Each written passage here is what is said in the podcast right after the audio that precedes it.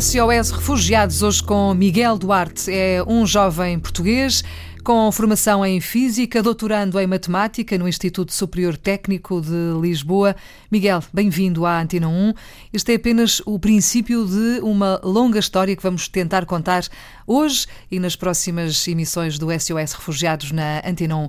O Miguel é um dos fundadores da organização uh, Hub, Humans Before Borders, é assim que se chama, uma plataforma que luta pelos direitos dos migrantes e pessoas refugiadas.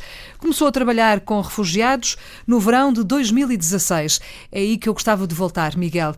Porquê este interesse pelos refugiados? Porquê esta vontade de partir e de fazer qualquer coisa e, sobretudo, de ajudar?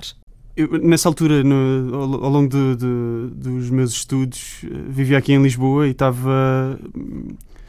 Estive sempre muito atento às, às notícias eh, do que se passava, especialmente na Síria e no, uhum. e no Mediterrâneo Central, eh, e, e sempre me fez uh, sentir bastante culpado.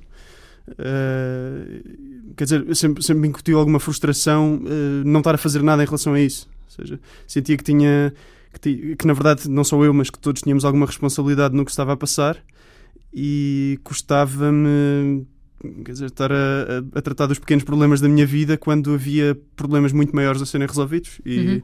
e pronto, o que me levou a, a, a, começar a procurar projetos humanitários foi, foi precisamente isso.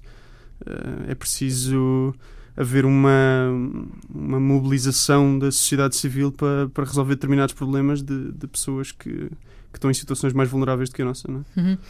Lembro-me que foi em setembro de 2015 que uh, uma imagem chocou o mundo do, do, tal menino, o Alain Kurdi, que apareceu morto numa praia da Turquia. Foi essa a imagem que eu acho que fez acordar o mundo para aquela realidade, porque refugiados sempre houve, não é? E há muitos, e muitos nós nem sequer ouvimos falar deles, infelizmente, mas naquele, naquele verão de 2015, quando também nasceu a plataforma de apoio aos refugiados para juntar esforços da sociedade civil Civil.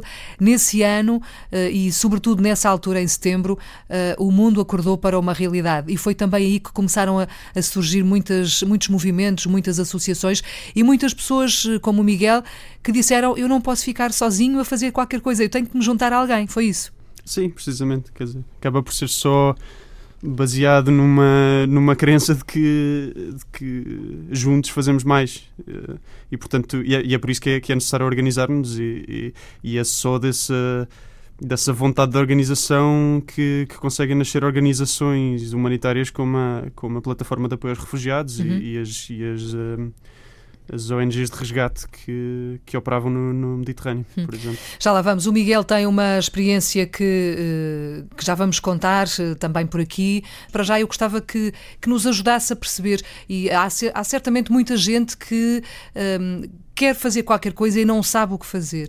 A essas pessoas que provavelmente nos estarão a ouvir ou não, não sei, eh, o que é que se pode dizer, Miguel, da sua experiência, que já tem alguns anos, qual é a primeira coisa a fazer para quem sente aquela vontade, aquele ímpeto de fazer qualquer coisa, de querer ajudar, de não ficar sentado no sofá a ver televisão e a, e a pensar, ai que maçada, coitadinhos?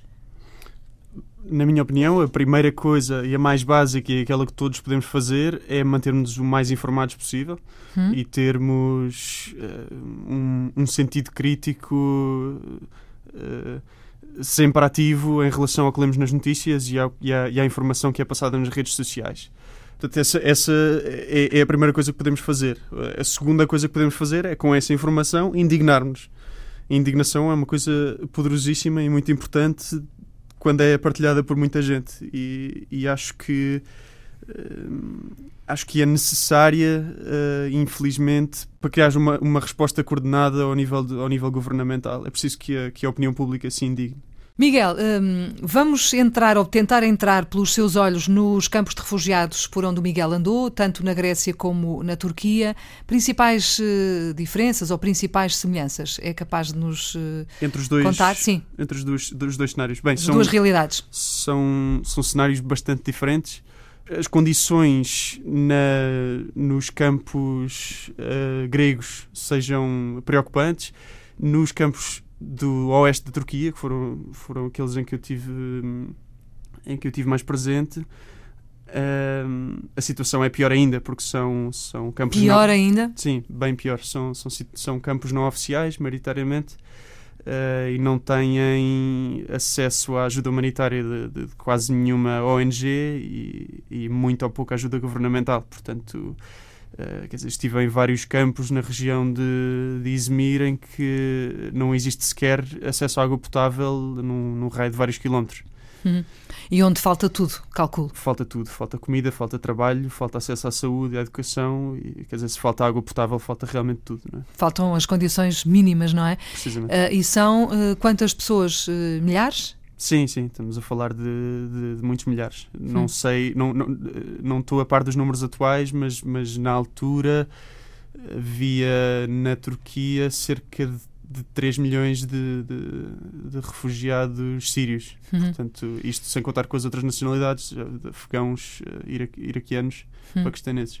Miguel, eh, quando lá chegou, tanto à Grécia como à Turquia, o cenário que encontrou foi pior ou foi mais ou menos parecido com aquele que, que já tinha eventualmente na cabeça por, por via das imagens que foi vendo? Uh, penso que foi, foi pior. Uh, pior, se calhar, não num sentido muito racional, porque as imagens que vemos nas, nas notícias e as descrições que as pessoas nos fazem acabam por ser, uh, bem, pelo menos consegue-se encontrar uh, relatos fidedignos, mas ver as coisas com os próprios olhos não tem, não tem, não tem nada a ver. Quer dizer, uhum. ver as caras das pessoas, falar com elas, apertar-lhes a mão é uma, é uma sensação muito diferente e, quer dizer, dá-nos acesso a uma uhum. compaixão que não conseguimos claro. sentir na, olhando para a televisão ou, é ou lendo o jornal. É porque quando isso acontece, quando olhamos para a televisão ou quando lemos o jornal, uh, aquelas, aquelas pessoas não passam de números, não é? São mais 100 ou mais 200 ou mais um, mais mil, seja o que for, mas depois quando lá estamos e quando lhes conhecemos os rostos e quando falamos com elas e quando lhes conhecemos as histórias, as coisas mudam um bocadinho de figura. Isso aconteceu consigo também, claro. Completamente. completamente. Foi, ficou ficou uh, tocado por aquela realidade. Com alguma, uh, alguma uh, história em particular, Miguel? Com, com, muitas, na verdade, passei muito tempo na linha da frente, tanto nos campos de refugiados como, como no resgate marítimo. E, e, passei muito tempo com pessoas que estavam, que estavam do outro lado, não é? que estavam na, na situação vulnerável que nós, que, uh, em que nós queríamos ajudar. Portanto, acabei por fazer uh, muitos amigos e conheci pessoas incríveis que, embora se encontrassem numa posição tanto ou mais vulnerável do que as pessoas à sua volta, uhum. uh, faziam questão de ajudar no que pudessem. Quer dizer, não foi uma nem duas vezes que conheci refugiados que, uma vez tratados dos seus papéis, um, Uh, voltavam e juntavam-se a ONGs, criavam ONGs, criavam coletivos para ajudar os outros refugiados.